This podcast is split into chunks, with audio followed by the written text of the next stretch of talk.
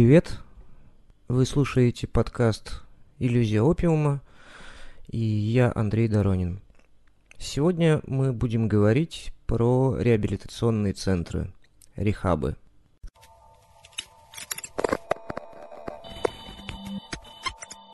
Пару лет назад мы с моим приятелем снимали небольшую видеоработу про то, как сейчас существуют и работают реабилитационные центры в стране.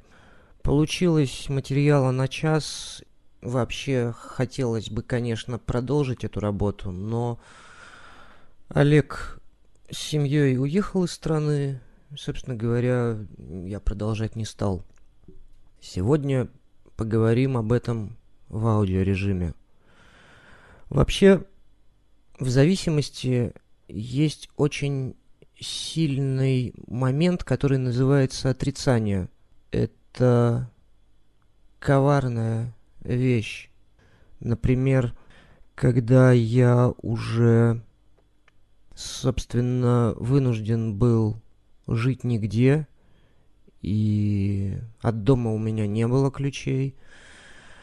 Машина, которой я был владельцем на тот момент, «Жигули девятка» вишневого цвета, она уже давно была не на ходу, была зима, и единственное, что я мог с ней делать, это я в ней спал, употребив наркотики. Закутывался в пуховик, тоже единственная вещь, которая у меня была из зимней одежды, и спал. Меня не были рады видеть дома, меня не были рады видеть в гостях, и не будет преувеличением сказать, что знакомые, которые мне встречались на улице, они переходили на другую сторону дороги. Такой у меня был уже жалкий вид. Ну и, собственно говоря, несмотря на это, в голове э, была такая мысль о том, что сейчас я вот сегодня возьму, употреблю, а завтра начну бросать. И тогда все будет нормально. Каким-то образом все проблемы решатся, все плохое куда-то исчезнет волшебным образом, ну и жизнь будет дальше радовать и переливаться красками. Все предложения отправиться в репцентр воспринимались мною в штыки, я не видел в этом необходимости. Ну как не видел? Мне было страшно. Еще одна характерная черта зависимости – это страх. И страх изменить что-то в своей жизни, вот этой привычной, да, вот это существование, когда ты просыпаешься, ищешь деньги на дозу, после этого ищешь дозу, собственно говоря, и в момент, когда ты производишь укол, ты понимаешь, что вот на этом цикл завершился, и тебе нужно двигаться по новой. То есть все повторяется, ничего в жизни кроме этого не случится, не произойдет. И от этого становилось очень грустно, больно, что ли. Плюс к этому отчетливо понимал, насколько я один в этом всем. Ну, так как всегда для меня употребление было большой тайной, я всеми способами скрывал это.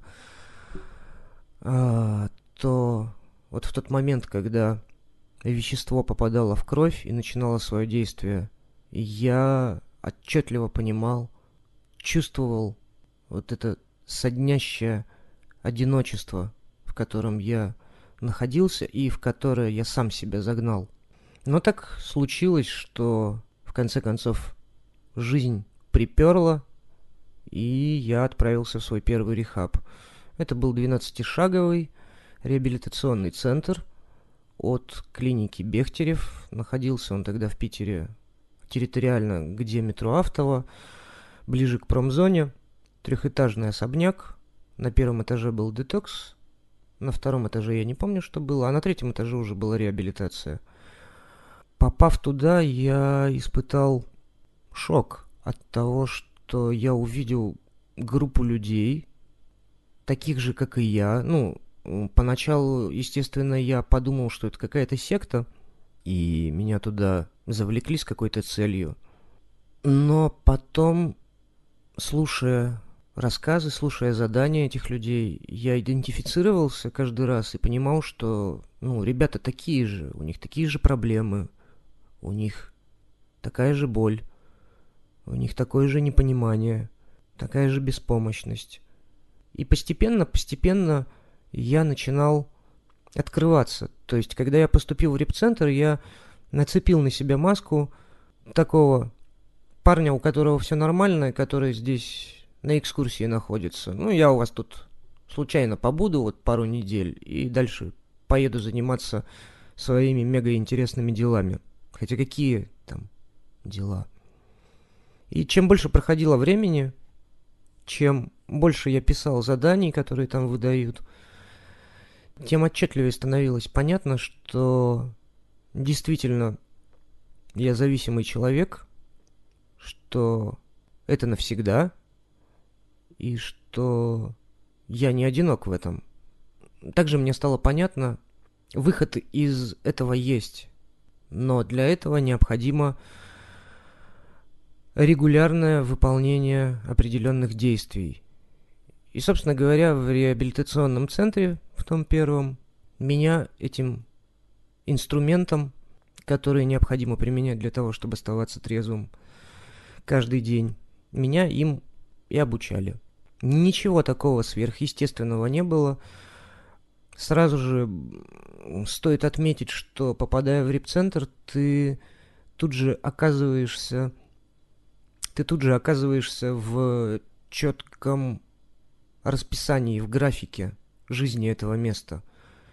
И каждый час, каждая минута там расписана. То есть у тебя нет свободного времени для того, чтобы подумать, потому что зависимый человек в употреблении, ну, думает либо о наркотиках, либо думает о каком-нибудь негативе, как правило.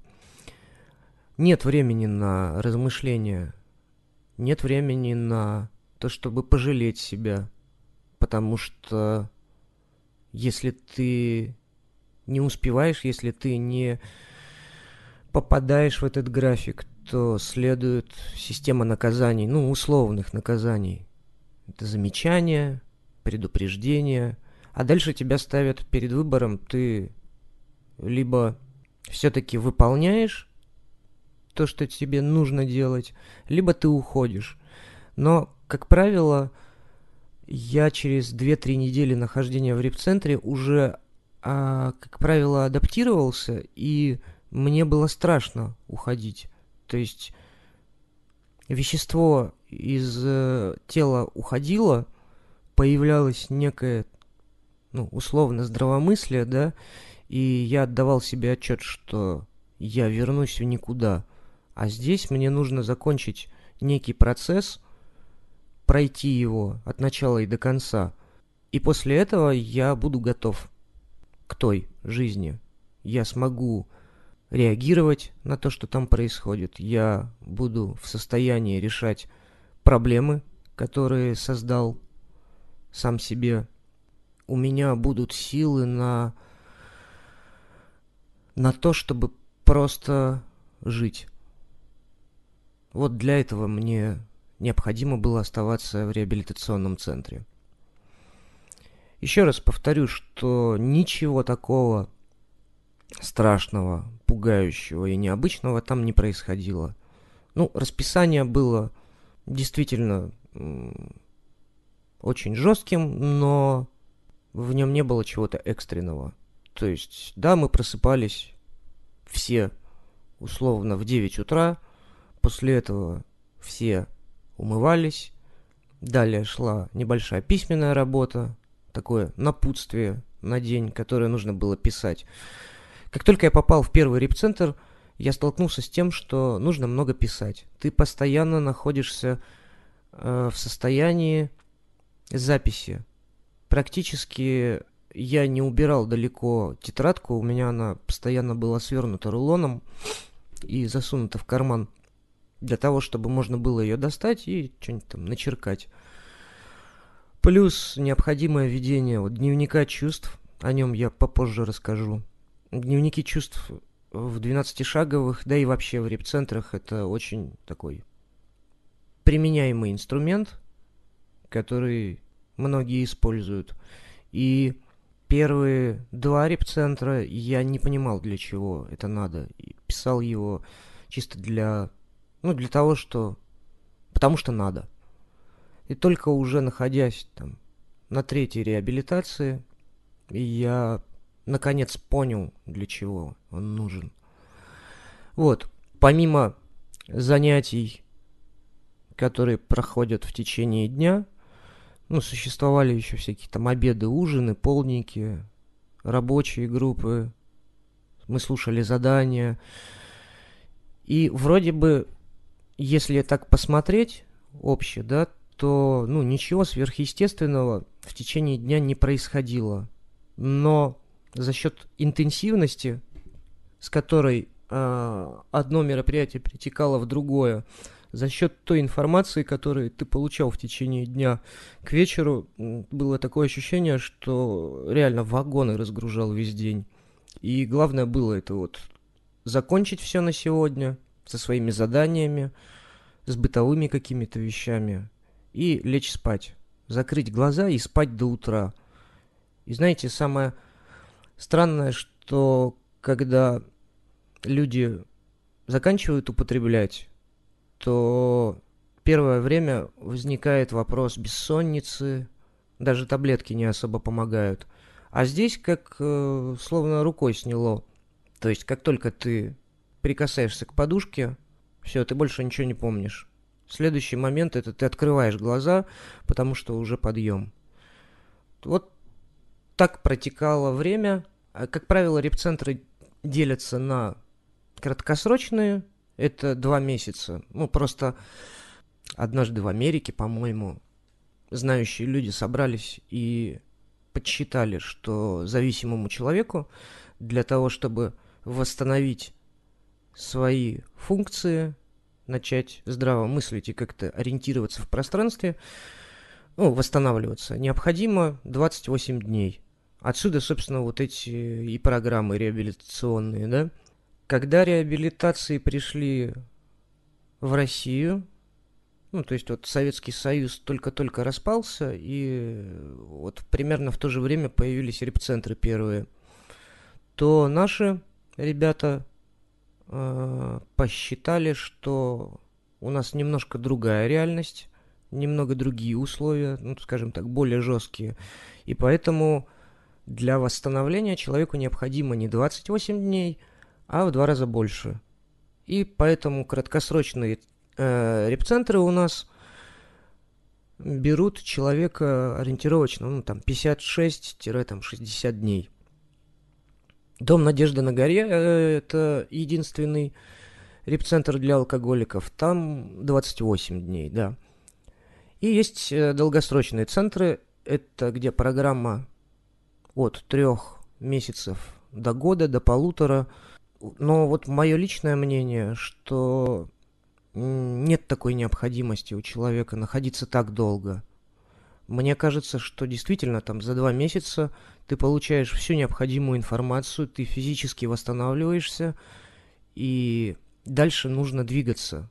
Иначе получится, что ты просто пересиживаешь, ты получил вот эту привычку жить, да, в этом графике, тебе стало удобно, и, собственно говоря, ну, я и буду дальше писать, только не трогайте меня. Знаете, есть э, такая, ну, шутка, не шутка, когда человек выходит из репцентра, он долгое время не устраивается на работу, только и делает, что ходит на группы там по два раза в день, по два-три раза в день. И, собственно говоря, все, и пишет шаги. У меня тоже был такой период, когда я вышел и ходил на группы. И мне близкие говорили, слушай, ну пора вроде как на работу устраиваться. Я делал круглые глаза и говорил, да вы что, мне же выздоравливать надо. То есть я привык, мне, я нашел вот эту зону комфорта, да, в трезвом состоянии, из которой мне не хотелось выходить. Мне не хотелось нести какую-то ответственность. Потому что, ну, в репцентре всю ответственность там несли за меня. Мое дело было только вспоминать, прописывать это и честно про это рассказывать. Все. А в открытом мире, ну, необходимо лапками шевелить для того, чтобы там еда появилась, деньги появились на то, чтобы на работу даже проехать. И для меня одним из первых таких серьезных взрослых поступков было, когда я после репцентра не стал ходить по четыре раза в день на группы, а устроился на работу. Это была работа в копировальном центре на Васильевском острове. Первые дни у меня не было денег совершенно, и я ходил туда пешком. То есть путь занимал около двух часов в одну сторону. Благо лето было. Зимой я не знаю, как бы я поступил. Но было лето, и я ходил пешком. Рано утром выходил и вдоль путей трамвайных шел через несколько районов города для того, чтобы вовремя оказаться на работе. И для меня это был взрослый поступок, я нес ответственность. Стоит рассказать еще о людях, которые работают в репцентрах. Ну, как правило, иерархия строится следующим образом. С пациентами работают консультанты по химической зависимости. И, насколько я понимаю, в России и в странах бывшего Советского Союза, как правило, это бывшие реабилитанты, которые прошли программу, остаются трезвыми. Э, некоторое время в стенах э, репцентра они, продолж... они являются волонтерами на добровольных началах. И спустя какое-то время проходят курсы, становятся консультантами. Зарплаты там небольшие, ответственности много, но меня, но меня удивило не это. На моей первой реабилитации я считал консультантов кем-то вроде таких полубогов. То есть это были приятные ребята, хорошо одетые, с последними моделями телефонов. Многие приезжали на работу на машине. Ну, то есть социально состоявшиеся люди. И в моей голове была установка, что эти люди выздоровели. Только потом я уже пришел к тому, что зависимость это навсегда, что консультанты точно такие же больные люди, как и пациенты, которыми они занимаются, Время от времени консультанты могут тоже приболевать. И для меня это открытие было шокирующим. Не знаю почему, но я тогда очень удивился и почему-то огорчился. Ну, наверное, потому что когда я собирался на ребу, один из консультантов мне тогда сказал, что программа 12 шагов даст тебе пропуск в новую жизнь. Трезвая, счастливая, яркая, но ни он, ни впоследствии кто-либо еще не рассказывал мне о том, что по сути это будет, ну, обычная жизнь. Это не будет э, поляна с единорогами и шоколадными реками. Волшебства не предвидится. То есть это обычная жизнь обычного человека в трезвом состоянии с сопутствующими проблемами, ситуациями, сложностями, которые нужно будет проживать. Вместо этого я поступил на первую реабилитацию с обещанием чуда. Возможно, это послужило впоследствии одной из причин срыва. То есть я такой хронический срывник – ну, поэтому и репцентров в моей жизни было несколько. Э, стоит отметить, что это был первый и единственный платный репцентр в моей жизни. Дальнейшие были уже, скажем так, бесплатны. Второе заведение, куда я попал, это был Дом Надежды на горе. В свое время единственная реабилитация в стране, бесплатная для алкоголиков, но туда нехотя брали и наркоманов. То есть для того, чтобы туда попасть, нужно было приехать на собеседование, после этого сдать анализы и ждать, ждать своей очереди, потому что желающих было очень много, а мест было очень мало. Я оказался в Доме Надежды на горе зимой, то есть не лучшее время для того, чтобы торчать, но очень эффективное время для того, чтобы выздоравливать. Этот рехаб отличался от того, в котором я был первый раз. Одно из основных отличий было тем, что программа была облегченная. И если дневник чувств, который я заполнял в первой ребе, там нужно было писать порядка 40-50 событий в день, то здесь нужно было их писать 5, например, за день. 10 это уже считалось много. Задания тоже были облегченными. Ну, для сравнения, на первой ребе я писал там 20 обид, ну, 20 примеров, да, того, как я обижался. Таких развернутых достаточно. То здесь их достаточно было написать 3. Но дело не в этом. Дело не в количестве, а в качестве. И я знаю, что многие люди, которые прошли Дом Надежды на горе, они по сей день остаются трезвыми, счастливыми и, скажем так, успешными в своей социализации. Я же опять воспринял это все как какое-то, ну, как какое-то наказание.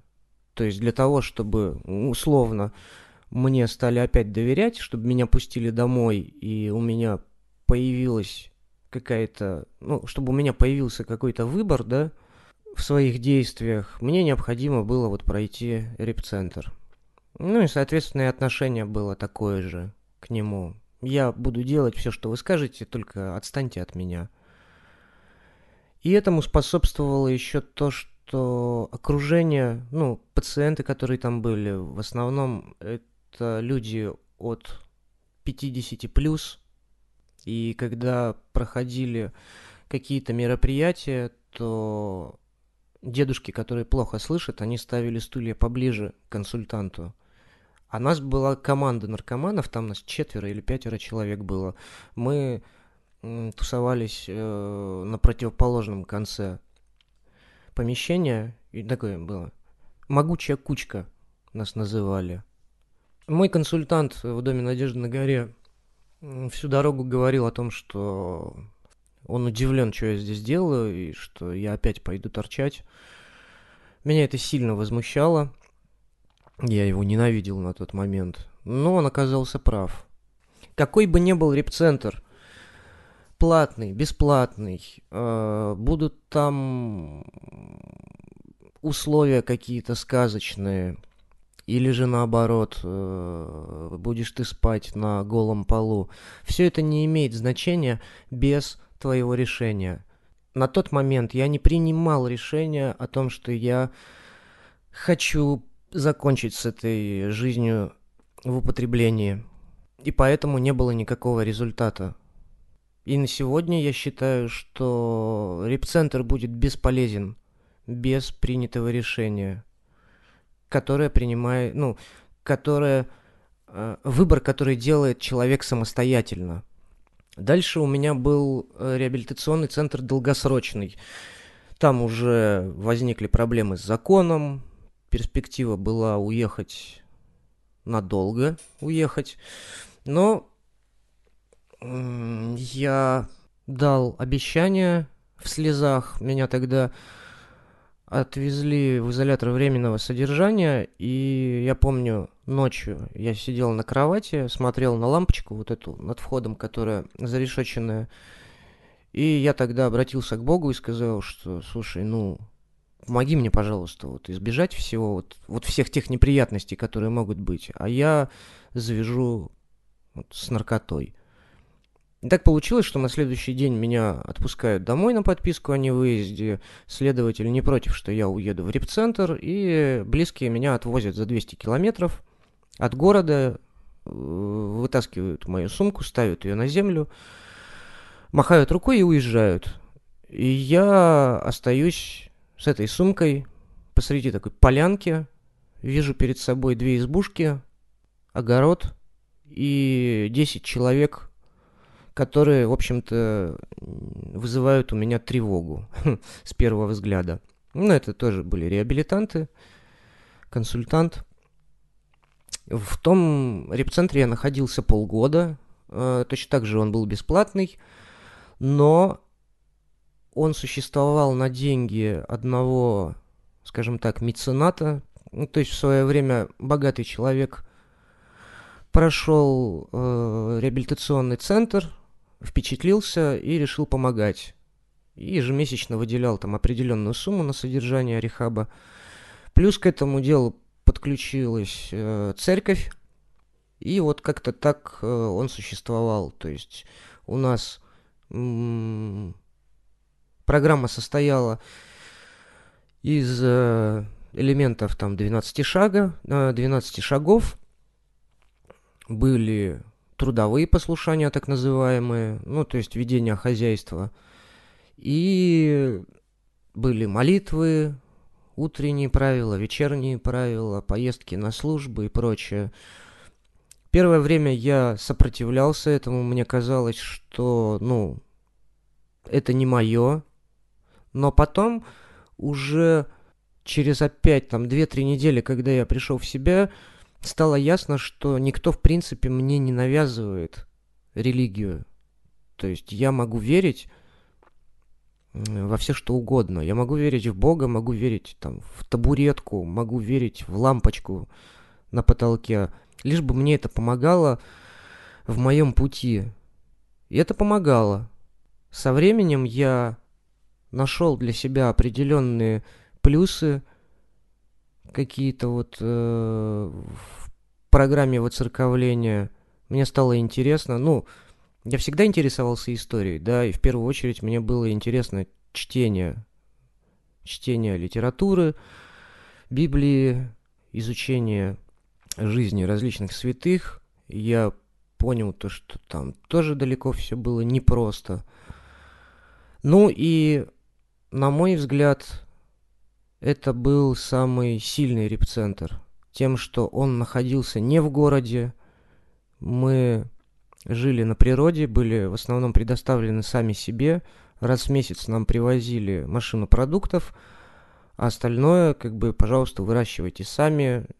Холодно у вас в доме, так идите вот дров нарубите. Ну, на самообеспечение, скажем так. Еду тоже мы э, готовили по очереди по кругу. Кто-то готовил лучше, кто-то хуже. А, в какой-то момент я взял на себя обязанность повара. Ну, на самом деле мне было удобно. Были комические случаи, то есть э, это сейчас они кажутся смешными, а тогда на самом деле было тревожно. Помощник завхоза у нас был такой парень из Рязани – алкоголик, который прошел программу в Доме Надежды на горе, и его взяли в этот репцентр в качестве вот волонтера. В какой-то момент он переусердствовал в своем увлечении православием и, вероятно, сошел с ума, но он стал очень агрессивно как-то реагировать на людей, которые там не отбивают сто земных подклонов по утрам и по вечерам – стал отращивать бороду. В конце концов, он пошел, вырыл себе землянку в лесу, там, отказался от земных благ. И под занавес этой истории, когда его решили э, удалить, ну, руководство решило удалить его из репцентра, потому что посчитали, что это не совсем уже безопасно. Он ночью пробрался в общий дом, где все спали, нарисовал нам всем пеплом кресты на лбах, написал углем какую-то молитву на стене, воткнул топор в дверь и ушел пешком. Ну, неизвестно, куда он ушел, но больше мы его не видели. Вот, спустя уже 10 лет мне скинули ссылку на него в соцсетях, то есть все-таки это помешательство, видимо, было временным, то есть чувак пришел в себя, сбрил бороду, работает менеджером, где-то там же в Рязани или во Владимире, там женат, дети, и, в общем-то, наверное, у него все хорошо. но, опять же, крепцентром. Дальше у меня был реабилитационный центр, э, десятое отделение наркологической больницы, известный в свое время рехаб, бесплатный для наркоманов, но, к сожалению, его несколько лет назад закрыли, потому что э, главврачу наркологической больницы было невыгодно, что существует такое заведение, где бесплатно лечат, нарко... бесплатно лечат наркоманов, и плюс ко всему э, еще это имеет результаты. То есть как вообще на сегодня устроена наша наркология, да, им, опять же, это мое мнение, основанное на той информации, которую я какое-то время собирал. Спрашивал у других людей, читал, изучал вопрос. То есть, э, условно, главврачу наркологии выгодно, чтобы клиент обращался к нему не один раз, ну, скажем так, был постоянным – а услуги, оказываемые ему, были платные. Соответственно, наркологу гораздо выгоднее с точки зрения финансов, чтобы человек пришел, прокапался, пошел опять набил дозу и вернулся. И так это повторялось кругами. Чем он придет, один раз 60 дней побудет за счет государства – в учреждение, где получит определенные знания и сможет сам самостоятельно после этого трезво жить. Вот. Ну и э, десятое отделение было закрыто. Хотя на меня оно произвело очень положительный эффект. Там я, наконец, примирился со своей зависимостью. Я понял то, что хватит уже, хватит уже воевать с самим собой. То есть каждый день в течение там этих долгих 15 лет мое утро начиналось ну, с объявления войны. С объявления войны себе, с объявлением войны наркотикам. Факт в том, что эту битву выиграть нельзя, в этой войне нельзя победить. Э, и остаться в живых можно только сдавшись. Ну, остаться в живых можно только капитулировав поднять руки вверх и сказать «я сдаюсь».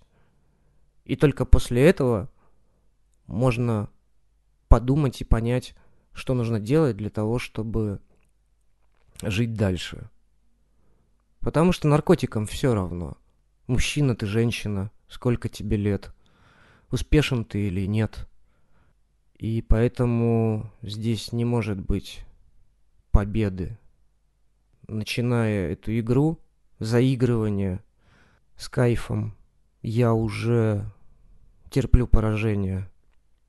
Также в моей жизни довелось взаимодействовать с реабилитационными центрами. Ну, то есть, оставаясь трезвым, я время от времени делал так называемый двенадцатый шаг, то есть, ну, как-то помогал людям, страдающим болезнью, это выражалось в том, что я там отвозил ребят в репцентры, имея в определенное время там финансовые возможности, помогал некоторым людям.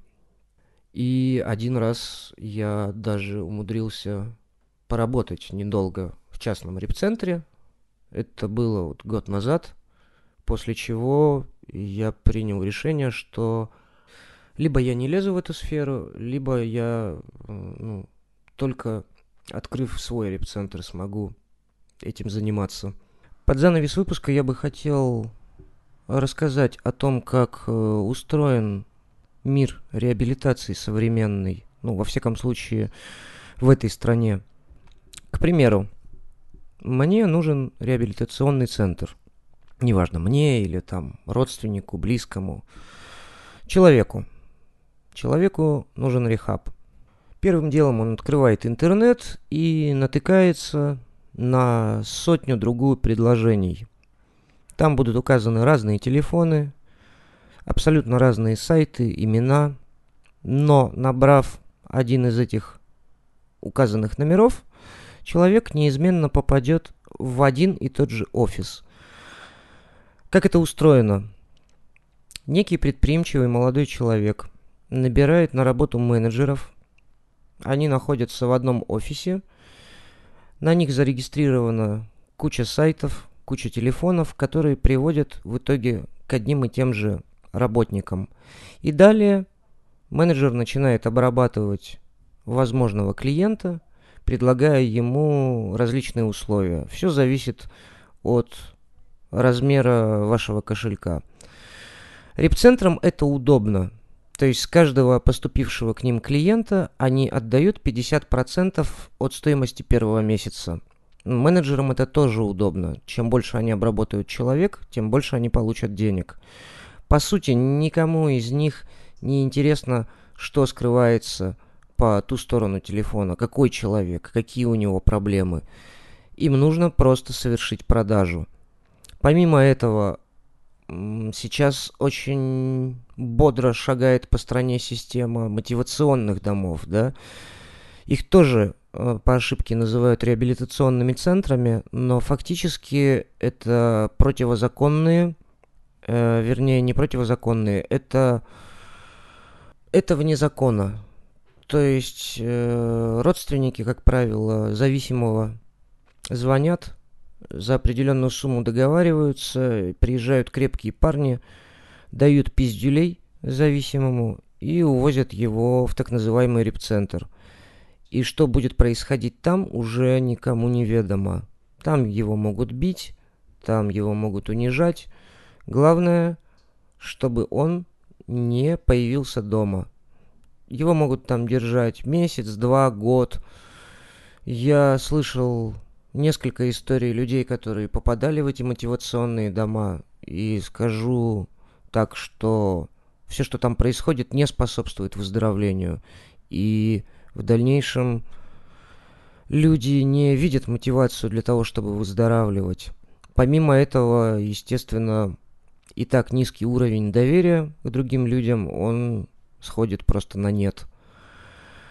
Трезво домики, так называемые, это когда, опять же, некие предприимчивые молодые люди, как правило, закончившие рехаб и решившие сколотить на этом состояние, снимают загородный дом, нанимают пару таких же бывших реабилитантов, и далее они забивают дом клиентами, и там происходит процесс реабилитации.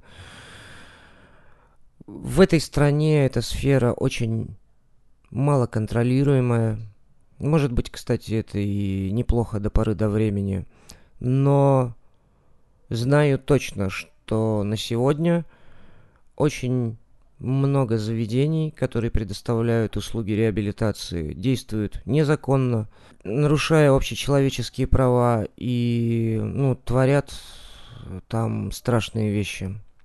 Об этом можно рассказывать достаточно долго, но сегодняшний выпуск я посвятил своим реабилитационным центрам. То есть изначально хотелось сделать просто обзор по рехабам, а получилось, ну, получился рассказ про то, как я там был. И считаю, что будет очень классно, если то, что я рассказал, кому-нибудь отзовется. Я благодарен вам за то, что вы нашли в себе силы, нашли время, прослушали подкаст до конца. Я благодарен, я благодарен вам за то, что у меня есть возможность делиться своим опытом. В описании вы можете найти ссылки на все мои соцсети, там их не особо много. В основном я веду телеграм-канал, так что найти меня всегда можно там. Также есть варианты отправить нам донат, если вам понравилось то, о чем я рассказывал. Это можно сделать как переводом, так и отправив нам крипту. Для меня это совершенно новое и незнакомое, но на самом деле было бы очень прикольно, если бы кто-нибудь отправил донат именно криптой, чтобы я открыл приложение и увидел такой, о, нам прислали биткоин. Ну, не знаю, для меня это какое-то волшебство, и мне кажется, что на самом деле этого не существует. Вот, до новых встреч, и еще раз спасибо.